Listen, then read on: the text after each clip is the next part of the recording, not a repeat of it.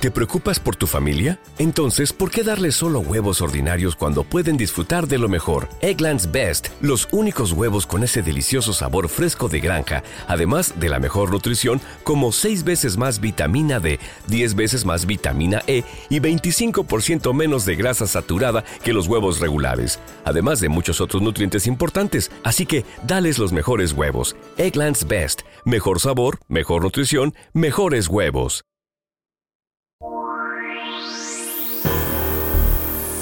Sumérgete con nosotros en un viaje apasionante para descubrir el impacto del cristianismo en el arte. Esto es Huellas. La música va más allá de composiciones que escuchamos y disfrutamos. Es también toda una industria que no pierde la oportunidad de hacer negocio con aquello que pueda resultar atractivo para el público, incluyendo la fe. ¿Qué tal amigos? Empezamos un nuevo episodio de Huellas y nos acercamos a la influencia de la fe cristiana sobre la música con la ayuda, una vez más, de Jaime Fernández Garrido. ¿Qué tal Jaime?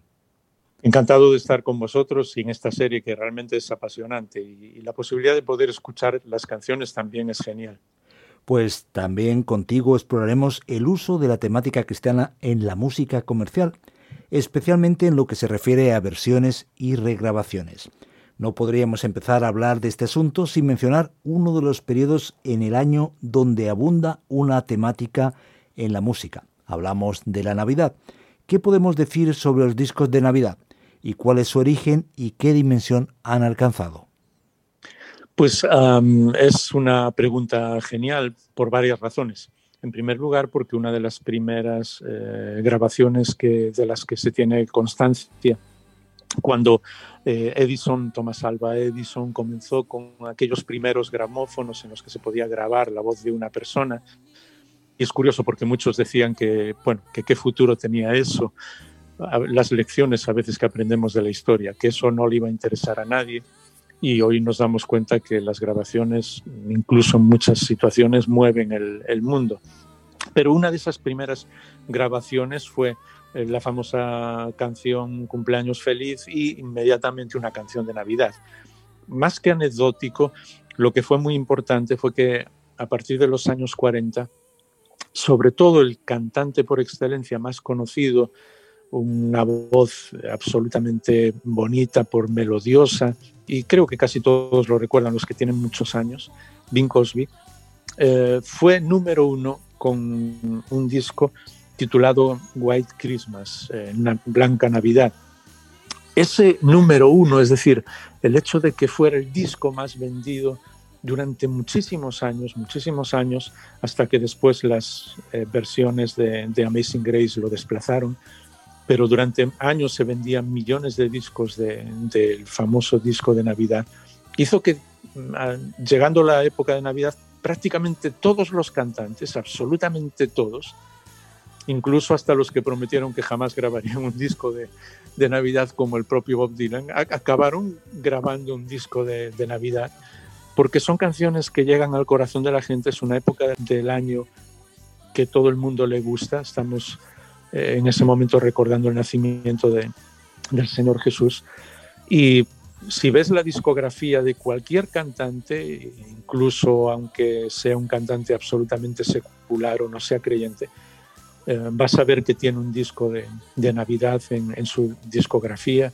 y con versiones absolutamente radiantes, muchas de ellas, desde el pop a soul, versiones de jazz, versiones clásicas. Eh, yo tengo en mi, en mi teléfono muchas de estas canciones de Navidad y creo que ya pasen por las 5.000 versiones que tengo de muchas canciones, imagínate, porque es algo que, que realmente nos encanta a todos. En el mercado de la música navideña encontramos un gran número de versiones y, como hemos dicho, revisiones de clásicos y también nuevas composiciones, incluso de personas que no necesariamente profesan la fe en Jesucristo. ¿Qué nos muestra esta particular circunstancia? Pues em, algo muy sencillo y muy bonito, que además ah, este, estas navidades pasadas, con todo el problema de la pandemia, nos hizo recordar cuál era el fondo de, todo. Y el contexto muy rápido.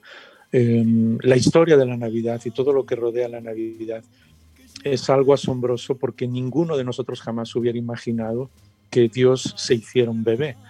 Eh, si cualquiera de nosotros fuera Dios, el creador del mundo, y quisiéramos hablarle a los demás, pues nos habríamos presentado, eh, pues no sé, de una manera extraordinaria, haríamos que todo el mundo nos viera, eh, tendríamos, em, tomaríamos muchas decisiones en cuanto a cómo explicarle a la gente quiénes somos, pero ninguno se nos ocurriría ir a nacer como un bebé con las debilidades de un bebé. Y esa historia de la Navidad, Dios haciéndose hombre, impacta de tal manera que nadie puede escaparse de esa historia. ¿Por qué decía lo de la pandemia? Porque no sé si, si saben nuestros oyentes que este, este último diciembre se editaron más canciones, más discos en MP3, en las redes sociales, eh, sobre la Navidad que en ningún otro año en los últimos 20 años. ¿Por qué?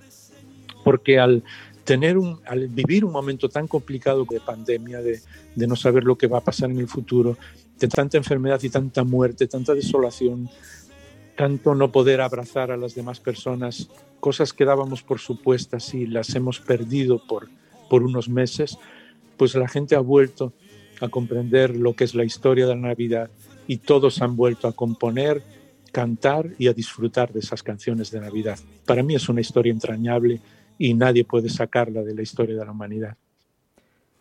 Más allá de la música navideña, podemos mencionar las diversas versiones de Amazing Grace o también otros clásicos del gospel como Swing Low, Sweet Cherry, así como de ese himno secular moderno en el que se convirtió en el Aleluya de Leonard Cohen.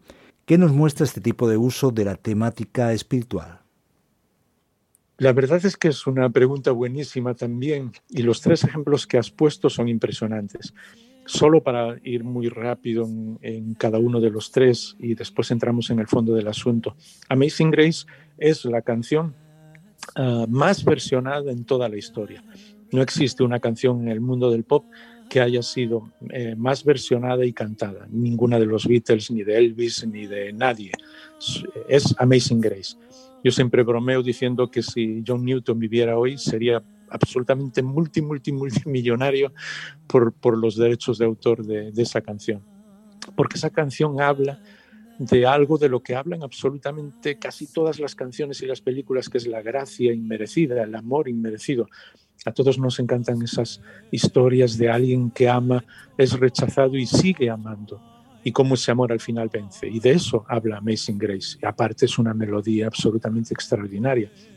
Lo mismo Swing Low, Sweet Cherry Out, porque es una canción que habla de la segunda venida del Señor. Es una canción compuesta eh, por eh, eh, eh, gente que estaba, ni se sabe el autor original, porque vivían en las plantaciones en el tiempo de la esclavitud en Estados Unidos, todos lo que se llamaban los espirituales negros, que las personas expresaban con canción la liberación de aquello que sabían que era imposible y sabían que un día como sabemos, el Señor Jesús va a volver y va a establecer justicia en este mundo. Entonces, esa belleza de la melodía y de cantar de que un día va a haber justicia, seas creyente o no, todos estamos buscando esa justicia. Y por eso esa canción Sun Low, Cherry Out se hizo número uno, la pusieron como, la hicieron, perdón, número uno muchísimos cantantes conocidos como el propio Eric Clapton, por ejemplo. Y la última, la de Aleluya de Leonard Cohen, es curioso porque es una canción medio irónica eh, en el sentido de que como nosotros a veces decimos aleluya cuando algo sucede que llevábamos mucho tiempo esperando. A veces usamos esa palabra, yo que sé, hasta, hasta cuando alguien que va delante de nosotros y va muy despacio, pues se para y podemos adelantarlo, decimos aleluya, ¿no? Es un poco en ese estilo, pero eh, al hablar de aleluya, que es una palabra que significa alaba a Dios, esa palabra en sí misma tiene algo que, que la gente no se da cuenta, pero que, que te enlaza de una manera directa con, con Dios, porque lo que estás diciendo, aunque lo digas como una costumbre, es alaba a Dios. Y eso es el, lo que va hasta lo más profundo de la música. Toda la música, absolutamente toda, esté dirigida a quien esté dirigida y sea lo que sea lo que dice, en cierto modo está ensalzando al Creador porque fue él el que nos dio la capacidad de, de hacer música. Y por eso estas canciones han llegado al corazón del ser humano, no solamente estas, sino muchísimas otras que se han hecho clásicos.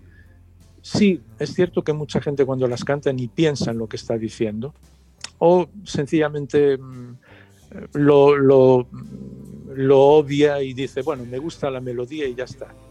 Pero al final, en lo profundo de nuestro corazón, esa melodía se introduce en nosotros, incluida la letra, y nos damos cuenta que le estamos cantando al Creador y que eso transforma la vida. Y por eso decimos aleluya.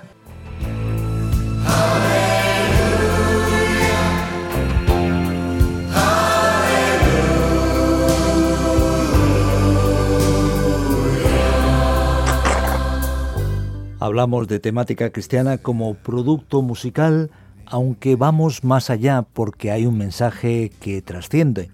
Comparte con nosotros la esencia de ese mensaje, Jaime. La esencia, hablábamos de la gracia y eso es de lo que trata la historia. La historia de la Navidad, la historia de las canciones, la historia de Amazing Grace.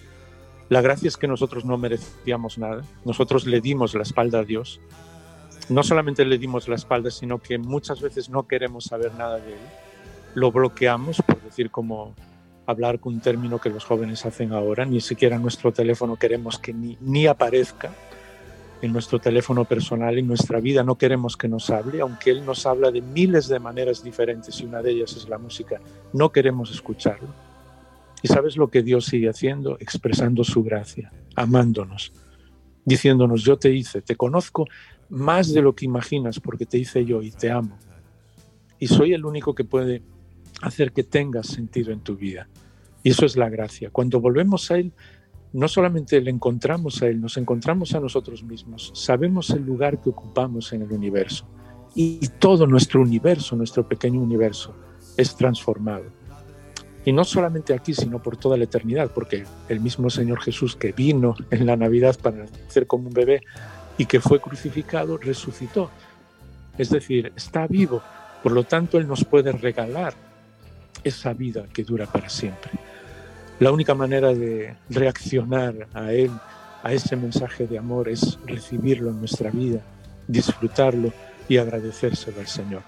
Yo siempre digo a, a mis amigos que, que si alguien viera solamente por cinco minutos todo lo que es nuestra vida, lo que pensamos, lo que hacemos, nosotros nos huiríamos, nos iríamos a otro país, porque hay muchas cosas de nosotros que, que no son buenas. Sin embargo, la persona que lo sabe todo, que es nuestro creador, es quien más nos ama. Si alguien está escuchando y está renunciando a ese amor, está renunciando a lo mejor de la vida, a una gracia que es absolutamente extraordinaria. Y por lo tanto va a perderse no solamente un día cuando fallezca, cuando tenga que pasar una eternidad sin Dios, sino ahora mismo. Porque si no conoces a Dios, te pierdes por completo. No sabes quién eres y tu vida no, no tiene sentido.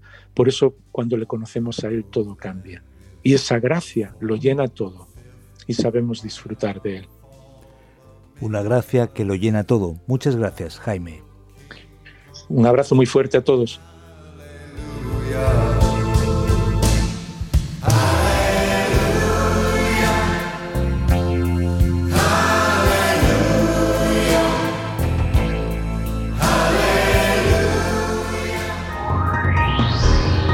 Has escuchado Huellas, un programa producido por Radio Encuentro en colaboración con el Consejo Evangélico de Madrid. Huellas es un programa basado en la obra Huellas del Cristianismo en el Arte. Si quieres adquirirla, puedes contactar con nosotros a info@radioencuentro.net o bien llamando al 601 20 32 65.